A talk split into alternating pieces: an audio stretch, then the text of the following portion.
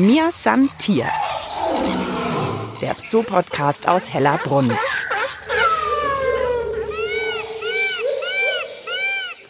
Hallo zu einer neuen Folge Mir san Tier. Heute wieder mit mir, Mischa Drautz. Und diesmal werde ich an vielen Stationen hier in Hellerbrunn unterwegs sein. Zuerst bin ich jetzt bei den Kängurus, bei den roten Riesen. Später sicher auch noch bei den Eisbären und Robben und wahrscheinlich an noch mehr Orten. Denn wir wollen heute der Frage nachgehen, ob Zoos noch zeitgemäß sind. Ich habe hier zu der Frage sicher keinen neutralen Begleiter neben mir, sondern einen überzeugten Zoo-Fan, nämlich Carsten Zehrer, Kurator und zoologischer Leiter hier in Hellerbrunn. Hallo Carsten. Hallo Mischa. Wir sind hier im Regen unterwegs zusammen und wollen uns in dieser Podcast-Folge mit der Kritik an Zoos beschäftigen, wie der Tierpark Hellerbrunn dazu steht und wie Zoos in Zukunft vielleicht auch noch besser werden können. Ich habe in der Zeit, in der meine Kollegin Tina und ich jetzt den Podcast mit euch machen, schon den Eindruck, dass ihr in Hellerbrunn hier die kritischen Stimmen hört und dann nicht die Augen verdreht, sondern euch damit immer stärker auseinandersetzt. Und deswegen ja auch die Folge heute. Kritik ist natürlich wichtig, weil wir uns auch immer weiterentwickeln wollen. Ein Zoo ist nie fertig. Das heißt, man sieht ja auch an vielen Stellen bei uns Baustellen, die wir ja auch machen, weil wir Dinge verändern, verbessern wollen noch wo wir aber auch ganz oft neue wissenschaftliche Erkenntnisse einfließen lassen können. Und deswegen, ein guter Zoo hat eigentlich immer ein bis zwei Baustellen, so hart das auch klingt.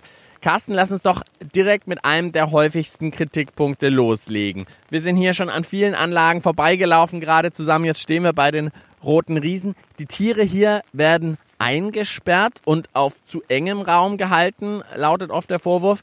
Was geht dir denn dazu durch den Kopf? wenn wir auf den Kritikpunkt eingehen, dass Zootiere eingesperrt sind auf viel zu engem Raum, muss man sagen, tja, es gibt viele Tierarten bei uns, die problemlos ihre Anlage verlassen könnten. Vor einer stehen wir nämlich jetzt gerade hier bei den Kängurus. Die können ja unglaublich springen und hüpfen. Da ist so ein Graben, naja, vielleicht sind es schon so drei, vier Meter, aber ein Känguru. Bei den roten Riesenkängurus, wo wir hier stehen, acht, neun Meter ohne große Anstrengungen, ohne großen Anlauf sind da durchaus drin. Also die könnten einfach so raus. Ganz genau.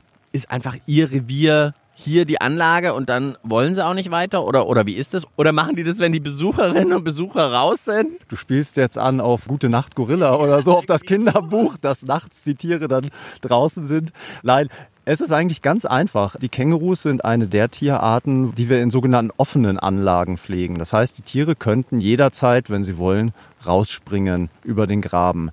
Sie tun das aber nicht, weil die Anlage, in der sie leben, ihnen auch alles bietet, was sie brauchen, damit es ihnen gut geht.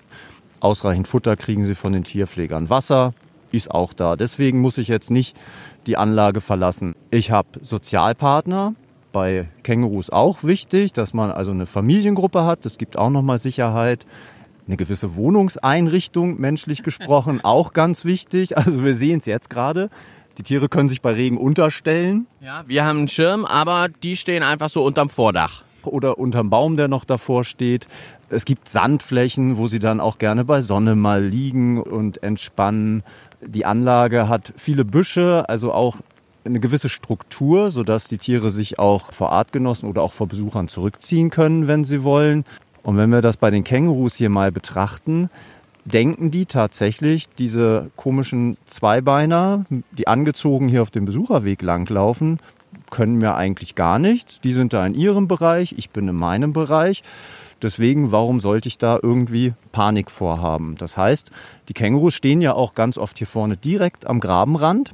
Die Tierpfleger, die die Anlage betreten, betreten die Anlage natürlich nie hier vorne über den Absperrgraben zur Besucherseite hin, sondern die kommen hinten durch eine spezielle Tür vom Stallgebäude her. Also auch wichtig tatsächlich, dass die Kängurus sich nicht bedroht fühlen. Ganz genau, richtig, ja. Jetzt hast du gesagt, das ist bei einigen offenen Anlagen. Was ist das noch zum Beispiel? Es sind einige Huftiere bei uns zum Beispiel auch. Ich muss aber natürlich auch einschränkend sagen, es gibt Tiere, die natürlich ihre Anlage nicht verlassen können. Das heißt, das sind die Tiere, die auch Menschen gefährlich werden könnten. Also Löwe, Tiger, Eisbär etc. Da ist es natürlich so, dass man die nicht quasi vor die Wahl stellen kann. Aber grundsätzlich kann man wirklich sagen, die Tiere haben in ihren Anlagen einen Ersatzlebensraum, der ihnen alles bietet, was sie brauchen. Sie haben einen 24-Stunden-Arztservice, der sie behandelt, wenn es irgendwie gesundheitliche Probleme geben könnte. Ja, eine All-Inclusive-Unterbringung. Jetzt würden aber andere natürlich sagen, wenn ich die Tiere im natürlichen Lebensraum beobachte, da sind sie viel mehr unterwegs, haben viel größere Reviere, deswegen vielleicht doch zu kleine Reviere? Wanderungen, die man so aus der Natur kennt von vielen Tierarten. Also ich denke jetzt da gerade mal an Zebras, Antilopen in der Serengeti. Das hat natürlich immer einen Hintergrund. Das heißt, Tiere wandern entweder, um Sozialpartner zu finden oder weil das Nahrungsangebot nicht ganzjährig an einer Stelle vorhanden ist. So ist es in der Serengeti auch. Die ziehen natürlich dem grünen Gras sozusagen hinterher, dem Regen hinterher und machen das jetzt nicht just for fun durch krokodilverseuchte Flüsse schwimmen, durch Löwenrudel durch. Da gibt's ja auch enorme Verluste natürlich bei Zebras und Gnus auf diesen Wanderungen und die sind sicherlich kein Vergnügen für die Tiere, sondern sie haben tatsächlich einen Sinn und Zweck.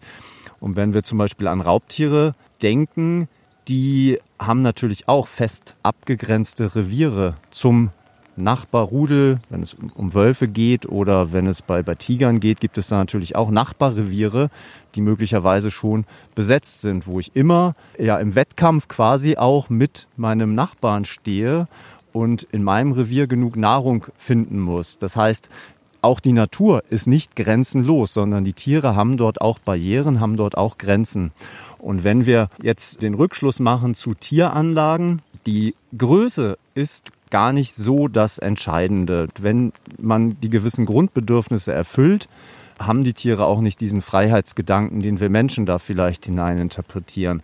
Aber was eben sehr, sehr wichtig ist bei Tieranlagen, ist, dass man eben auch wirklich die Bedürfnisse, die das Tier in der Fortbewegung zum Beispiel hat, erfüllt. Und das sind eben zum Beispiel wirklich Unterteilungen, Struktur, dass die Tiere sich zurückziehen können. Und wir sagen auch ganz oft halt wirklich, unsere Tiere haben auch die Möglichkeit, sich zurückzuziehen, auch vor den Besuchern. Dann sind sie vielleicht mal für eine halbe Stunde nicht zu sehen. Aber das ist eben auch ganz wichtig fürs Wohlbefinden der Tiere, dass sie da nicht auf dem Präsentierteller dauerhaft sind. Jetzt hast du gesagt, all inclusive. Das ist ja dann auch wieder so ein anderer Vorwurf. Das heißt, naja, die Tiere sind vielleicht so ein bisschen apathisch, haben eigentlich nichts mehr zu tun und so weiter, weil sie eben so gut verpflegt werden, ist es dann auch nicht mehr so richtig natürlich. Ja, die Beschäftigung der Tiere ist ganz, ganz wichtig. Das hat in den letzten Jahren enorm an Bedeutung gewonnen, weil man eben auch gemerkt hat, dass die Tiere profitieren, wenn man sie ein bisschen arbeiten lässt sozusagen. Sie leben all inclusive, aber sie sollten trotzdem das Futter auch ein bisschen erarbeiten, dass die Tierpfleger eben das Futter verstecken. Vor 20, 30 Jahren war es noch gang und gäbe, dass man wirklich einmal am Tag zum Beispiel die Menschenaffen gefüttert hat oder zweimal am Tag. Heute machen wir das natürlich, dass das Futter auch mal in kleineren Portionen gegeben wird oder spezielles Beschäftigungsfutter wie Körner auch verteilt wird. Wir waren für einen Podcast auch mal dabei, als Eisbomben verteilt wurden. Äh, ich glaube, an die Gorillas war das, glaube ich. In heißen Sommertagen kriegen das sehr viele Tierarten bei uns. Ja. Wo sie dann wirklich, also sozusagen das auflecken mussten. Ich glaube, einer hat es dann irgendwann gegen einen Baum geschmettert, die Eisbombe. Und dann kamen eben die Früchte, die eingefroren waren dann irgendwie raus. Gibt auch noch viele andere Möglichkeiten. Man kann Stroh aus einem Antilopenstall nehmen, in einen Jutesack packen und bei Löwe oder Tiger aufhängen. Riecht wunderbar nach potenzieller Beute und die Löwen oder Tiger sind erstmal eine ganze Zeit damit beschäftigt, auch diesen Jutebeutel zu erlegen und zu zerlegen. Also da ist tatsächlich auch eure Aufgabe, eben dann wiederum dieses All-Inclusive-Hotel ein bisschen auszugleichen. Wir dokumentieren das auch tatsächlich. Also wir dokumentieren bei sehr vielen Tierarten, welche Beschäftigung haben wir an dem und dem Tag angeboten. Kamen die gut an, kamen die schlecht an, sodass man natürlich auch einen Überblick hat, was läuft gut und was nicht und dass sie nicht jeden Tag die gleichen Beschäftigungsmöglichkeiten haben. Mir san Tier der Zoo-Podcast aus Hellerbrunn. Diese Folge wird präsentiert von Froneri Schöller, offizieller Sponsor des Münchner Tierparks Hellerbrunn. Carsten, wir reden weiter. Wir laufen im Regen ein bisschen weiter zur Eisbäranlage. Du hast jetzt gar nicht gefragt, wann kann es denn passieren, dass doch ein Känguru rausspringt? Das kann tatsächlich passieren, wenn zum Beispiel ein heranwachsendes männliches Känguru sich langsam für die Weibchen interessiert und der Vater, der eigentlich das Sagen hat, dann sagt, das sind meine Weibchen, such dir mal selber deine Gruppe. Das Problem haben wir tatsächlich bei vielen Tierarten, die halt in Haremsgruppen leben, mit einem Anführer. Da müssen wir als Zoo natürlich frühzeitig schauen, hat der Ärger mit seinem Vater? Müssen wir den an einen anderen Zoo abgeben? Weil ansonsten kann es passieren, eines Tages denkt sich der Junior, springe ich doch mal über den Graben, ist ja kein Hindernis und schau mal, ob in den Isarauen nicht noch vielleicht ein Rudel für mich frei ist. Also da tatsächlich diese Gruppenzusammensetzung. Wir haben auch schon im Podcast ganz oft gehört, klar, es gibt Zuchtprogramme, dass auch klar bestimmt wird, es soll keine Inzucht passieren. Trotzdem gibt es immer wieder natürlich Vorwürfe, es sind ursprünglich Wildfänge, aber vielleicht da auch nochmal die Aufklärung, jetzt sind sozusagen im Tierpark nur noch Tiere, die im Tierpark geboren wurden. Also dieses Märchen, dass Zoos regelmäßig Tiere aus der Natur holen würden, um sie hier zu zeigen, ist absolut falsch. Ein groß, aller, aller großer Teil der Tiere, die wir hier in Hellerbrunn haben, ist schon seit Generationen in menschlicher Obhut in Zoos zur Welt gekommen. Ausnahmen sind zum Beispiel, sage ich auch so, die Riesenschildkröten, die aufgrund ihres Alters auch einfach, da wissen wir zum Teil das Alter ja gar nicht ganz genau, aber die sind vor vielen, vielen Jahrzehnten, als es noch möglich war, nach Europa gekommen, häufig von Privatleuten dann erst gepflegt worden, bevor sie hier in den Zoo gekommen sind. Aber ansonsten, wenn wir im Säugetierbereich zum Beispiel schauen, sind es praktisch durchgängig Tiere, die schon seit Generationen in Zoos leben. Wo wir gerade auch vom Alter von Zootieren sprechen, es gibt ja auch dieses Märchen, dass Zootiere viel früher sterben als ihre Artgenossen in der Natur. Auch das ist falsch. Praktisch alle unsere Tiere werden älter als ihre Artgenossen in der Natur. Carsten und ich sind jetzt bei der Eisbäranlage. Die habt ihr tatsächlich auch nochmal vergrößert. Und bei großen Tieren gibt es auch immer besonders große Kritik, glaube ich. Ja, richtig. Bei der Eisbärenanlage hier kennen viele Hörerinnen und Hörer halt noch den Teil mit der Felslandschaft, wo die Eisbären halt wirklich ausschließlich Betonboden zur Verfügung hatten. Und vor etwas mehr als zehn Jahren haben wir hier eine Erweiterung vornehmen können. Da gab es ja daneben noch eine Anlage, wo Moschusochsen ursprünglich mal gelebt haben. Dann wurde der sogenannte Tundra-Teil hier ergänzt. Das heißt, wir haben hier eine Erweiterung geschaffen, die den Bären auch Naturboden bietet. Zwischen den beiden Anlagen auch einen Bereich, der mit Hackschnitzeln ausgefüllt ist und der von den Bären ganz besonders extrem gerne genutzt wird, wenn es ums Schlafen geht. Aber man kann eben auch ganz oft beobachten, dass die Bären graben. Das ist dann manchmal großes Erstaunen, dass die Eisbären dann eher aussehen wie Braunbären, weil sie dreckig sind. Aber das ist natürlich auch eine Beschäftigung, den Tieren die Möglichkeit zu bieten, den Boden zu nutzen. Da verändert sich also immer viel auch, was ja so ein bisschen den Bereich Forschung angeht. Also ihr erfahrt mehr über die Eisbären, aber ich stelle es mir auch ganz schwer vor, jetzt zu sagen, hey, gib ihnen noch eine dritte Anlage dazu, dann geht es ihnen noch besser. Weiß man das eigentlich überhaupt, wie viel Platz die brauchen und wie kommt man überhaupt drauf, da auch zu wissen, was ist für die Tiere genau das Richtige? Auch da ist man natürlich darauf angewiesen zu schauen, wie verhalten sich die Tiere in der Natur. Und klar, Eisbären wandern, aber auch da müssen wir wieder schauen, aufgrund welcher Hintergründe wandern sie wirklich. Wir sind Partner von der Organisation Polar Bears International, das ist eine nordamerikanische Organisation, die schon seit vielen, vielen Jahren an Eisbären forscht, im kanadischen Raum hauptsächlich und wir haben dort auch eine Eisbärin, die mit einem Telemetriehalsband ausgestattet ist, um einfach diese Wanderungen zu verfolgen. Und mit solchen Forschungen arbeiten viele Zoos sehr eng auch mit zusammen. Es sind natürlich auch sehr attraktive Tiere, Eisbären, auch alle großen. Gibt es irgendwelche Tiere, bei denen du sagst, naja, das ist wirklich einfach ein wahnsinniger Aufwand und fast nicht möglich für einen Tierpark und für Zoos, die zu halten? Bestimmte größere Walarten, also die Bartenwale, die dann zum Beispiel auf Krill als Nahrung angewiesen sind. Das sind natürlich zum einen nicht nur sehr große Tiere, sondern es ist auch eine echte Herausforderung, denen ausreichend von dieser ganz speziellen Nahrung zur Verfügung zu stellen. Also bei solchen Tierarten sind auch den Zoos Grenzen gesetzt, ja. Wie bist du denn zu deiner Zooliebe gekommen, sage ich mal? Also warum arbeitest du gerne und auch so engagiert ausgerechnet bei einem Zoo?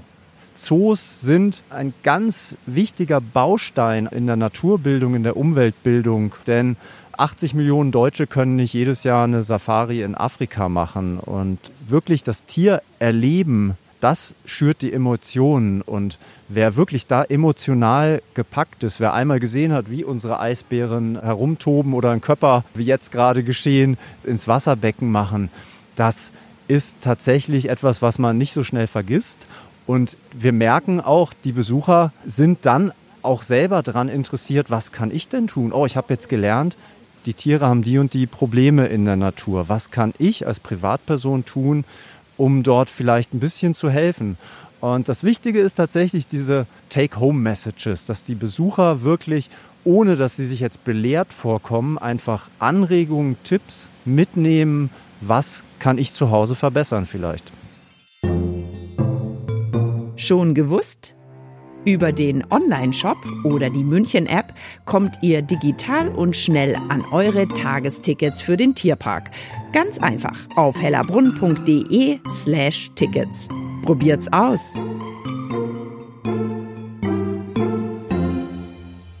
Ja, das Thema Bildung, was wir gerade so ein bisschen angesprochen haben, wollen wir auch bei der Mähnenrobbenanlage ein bisschen weiter verfolgen. Denn die Kritik ist ja auch oft, Besucherinnen und Besucher kommen in die Zoos und wollen einfach nur kurz Tier anschauen. Eine Minute ist, glaube ich, die durchschnittliche Verweildauer pro Tier, pro Besucherin und Besucher. Ist es dann nicht oft doch nur, oh, ich will das Tier sehen und das drumherum, von dem du gerade gesprochen hast, Bildung, Artenschutz mit nach Hause nehmen, geht dann doch einfach ein bisschen unter? Der Freizeitfaktor ist natürlich gerade in den Großstädten ganz wichtig. Das heißt, die Leute kommen mit der Familie sicherlich primär auch hierher. Es ist schönes Wetter, Oma ist dabei und wir fahren in den Zoo. Unsere Aufgabe ist es tatsächlich, dem Besucher, der hier einfach einen schönen Tag verbringen möchte, diese Take-Home-Message so verpackt mitzugeben, dass er sich nicht belehrt vorkommt, dass er es auch interessant findet. Und das ist eben die Aufgabe unserer Edukationsabteilung und zum Beispiel auch unserer Artenschutzbotschafter, unsere ehrenamtlichen Artenschutzbotschafter, die hier zum Beispiel die Infomobile betreiben. Ja, da kann man vor Ort mal Sachen anfassen. Man erfährt noch mehr Zusammenhänge. Hier sehen wir bei der Mähnenrobbenanlage auch dieses Aquarium mit Plastikmüll, was sozusagen wirklich Plastik aus dem Meer ist, um irgendwie das auch nochmal deutlich zu machen. Trotzdem, was würdest du denn sagen, wenn die Kritik einfach ist, hey, ihr zeigt doch einfach nur Tiere? Es ist viel, viel, viel mehr. Die Tiere sind natürlich die Hauptdarsteller sozusagen, aber es passiert hinter den Kulissen vielfach, das haben wir ja auch hier im Podcast schon oft beleuchtet, eine enorme Verknüpfung mit Forschungseinrichtungen, Stichwort Artenschutzprogramme, Wiederansiedlungsprogramme. Das sind natürlich Dinge, die jetzt erstmal nicht so greifbar sind, wenn ich hier an der Mähnenrobbenanlage den Tieren im Wasser zuschaue, sondern die mehr oder weniger hinter den Kulissen passieren, wo es uns aber auch wichtig ist, darüber zu reden. Denn die Zoos der Welt haben viele, viele Partner, die sich vor Ort im natürlichen Lebensraum der einzelnen Tierarten bemühen. Die Zoos unterstützen sie, sei es finanziell zum Beispiel, sei es auch mit Tieren für Wiederansiedlungsprojekte. Und das Ganze ist in den letzten Jahren, Jahrzehnten wirklich zu einem, ja, man kann sagen, Artenschutznetzwerk weltweit aufgebaut worden. Ich muss sagen, ich habe früher gedacht, Artenschützer, die vor Ort im Regenwald oder in Schutzgebieten unterwegs sind, sehen euch vielleicht zumindest skeptisch. Gibt es wahrscheinlich auch manche, aber Viele sehen die Zoos auch ganz klar als Mitstreiter. Zu hören zum Beispiel bei uns im Podcast in den Folgen 78. Da haben wir über ein Schutzprojekt für die Aras in Ecuador gesprochen. Oder auch in Folge 52. Da geht es um Pustelschweine und ein Artenschutzprojekt auf der indonesischen Insel Java. Siehst du das auch? Eigentlich müsste man mehr klar machen, hey, wir sitzen da auch alle in einem Boot. Ja, es kann nur funktionieren, wenn wir da alle zusammenarbeiten.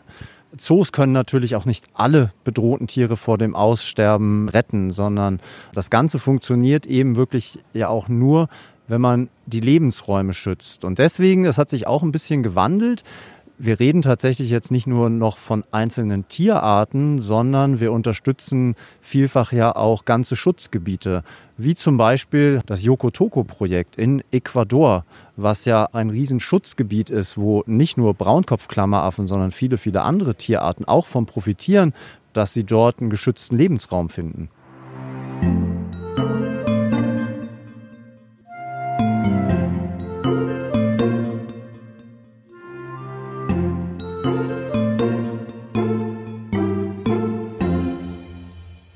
Mir ist Santier, der Zoopodcast aus Hellerbrunn und wir reden heute drüber, sind Zoos noch zeitgemäß und setzen uns so ein bisschen mit den kritischen Stimmen auseinander.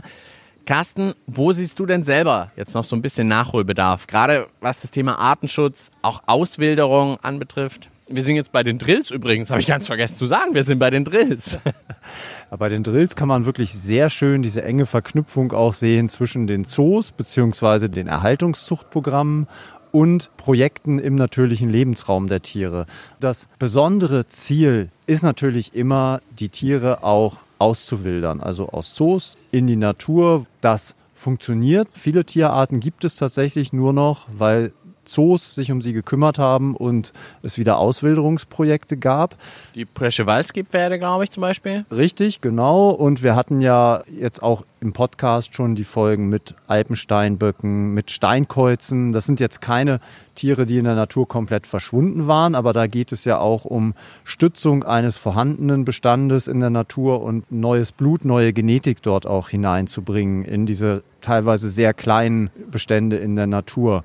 Also Zoos könnten bei viel mehr Tierarten eigentlich auch Tiere für Auswilderungen zur Verfügung stellen. Die Herausforderung ist, es muss natürlich geeignete Gebiete geben, wo die Tiere auch geschützt leben können, wo Ranger sie vielleicht im Auge haben und schauen, kommen sie draußen zurecht.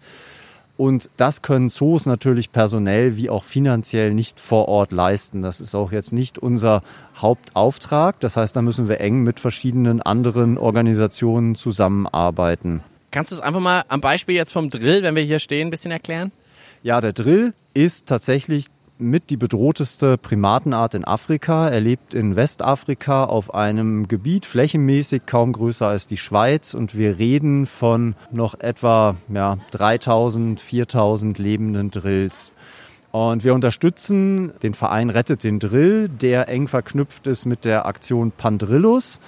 Das ist eine Organisation in Nigeria und Kamerun, die dort Auffangstationen für Drills betreibt, wo die Tiere dann auch in Familiengruppen wieder zusammengewöhnt werden. Und das hehre Ziel ist da natürlich auch, die Tiere irgendwann mal wieder zurückzubringen in die Natur. Jetzt muss man ganz kritisch sagen, Nigeria ist jetzt nicht unbedingt das Land, was durch ganz besondere Artenschutzbemühungen auftritt. Das heißt, wir haben da schon mal das Problem, dass es kaum geschützte Bereiche gibt, wo wir Drills wieder auswildern könnten. Wie gesagt, Zoos könnten viel, viel mehr Tierarten zur Verfügung stellen, aber es scheitert häufig eben auch an den politischen Gegebenheiten vor Ort. Müsste man da trotzdem einfach noch mehr als Zoo aktiver sein, sagen, hey ja, das machen wir noch viel mehr zu unserer Priorität, da weiter dran zu bleiben? Absolut und das wird, denke ich, auch kommen. Manche würden sagen, das ist aber vielleicht auch ein bisschen Wunschdenken. Also ist dieses Auswildern von Zootieren denn wirklich realistisch? Ich halte es absolut für realistisch, weil einfach auch in den letzten Jahren viele, viele Tierarten noch hinzugekommen sind. Da müssen wir auch gar nicht so weit reisen. Also das, was gerade mit dem Bartgeier zum Beispiel hier im Alpenraum passiert, wo unser Partner, der LBV, der Landesbund für Vogelschutz in Bayern, ja in Kooperation zum Beispiel mit dem Tiergarten Nürnberg Bartgeier wieder ansiedelt im Berchtesgadener Raum, wo sie einfach nicht mehr vorgekommen sind. Und das ist eine enge Kooperation nicht nur mit dem Tiergarten Nürnberg, sondern eben auch mit dem Erhaltungszuchtprogramm für den Bartgeier, wo es in ganz Europa Zoos und Zuchtzentren gibt, die die Tiere nachzüchten. Und wir dann wirklich im Berchtesgadener Raum einfach, also wir als Zoos, die Möglichkeit haben, dort diesen Vogel auch zurückzubringen. Jetzt so ein bisschen noch ein Ausblick am Schluss, Carsten. Wie sehen denn Zoos in 20 Jahren aus? Wohin denkst du denn, wird sich's entwickeln und wohin soll sich's entwickeln? Ja, wir haben ja hier in Hellerbrunn auch unseren Masterplan, der nicht nur dahin geht, dass wir Tieranlagen neu bauen wollen, sondern wir haben ja auch ein ganz bestimmtes Ziel, was wir erzählen wollen in diesen Tieranlagen, was wir den Besuchern erzählen wollen. Eine ganz tolle Sache, wo man sich schon darauf freuen kann, wird da schon die Dschungelwelt jetzt sein, wenn sie im nächsten Jahr eröffnet wird.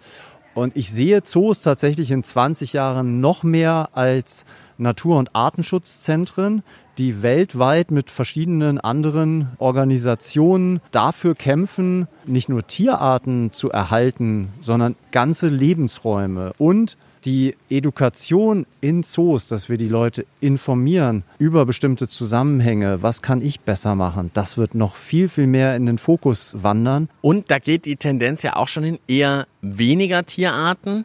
Absolut, ja. Die Entwicklung zeigt sich ja schon auch seit einiger Zeit. Die Zoos zeigen weniger Tierarten. Die Tierarten, die sie pflegen, haben aber vielfach auch eine Verbindung zum Beispiel zu einem Artenschutzprojekt. Und wir können den Tierarten, die wir dann hier weiterhin haben, natürlich auch noch mehr Raum zur Verfügung stellen. Und da sind wir wieder beim Stichwort Beschäftigung auch. Wir versuchen natürlich auch, Tiere, die in der Natur zusammenleben, auch in einer Anlage zu zeigen. Das ist dieses Thema Gemeinschaftsanlagen. Und da sehen wir eben auch, es ist auch eine Art der Beschäftigung, wenn wir Tiere, die auch in der Natur relativ nah oder im gleichen Lebensraum leben und jetzt nicht gerade Fressfeinde sind, ist auch noch mehr Beschäftigung, mehr Bewegung auf der Anlage gegeben. Dann vielen, vielen Dank dir, Carsten. Ich glaube, es war total gut, dass wir das gemacht haben, einfach um auch mal zu zeigen, hey, ihr seht diese kritischen Punkte, ihr widersprecht manchem, aber eben auch bei vielem macht ihr euch ja genauso Gedanken dazu. Ja, absolut. Vielen Dank, Mischa. Ich glaube, der Podcast ist da wirklich eine gute Plattform, dass wir diese Hintergründe auch einfach mal beleuchten konnten. Ja, und vielen, vielen Dank euch natürlich, dass ihr wieder zugehört habt bei mir Santier. Am Mikrofon verabschiedet sich Mischa Drautz und ich sage wie immer bis bald im Tierpark Hellerbrunn. Mir Santier. Der Zoo-Podcast aus Hellerbrunn.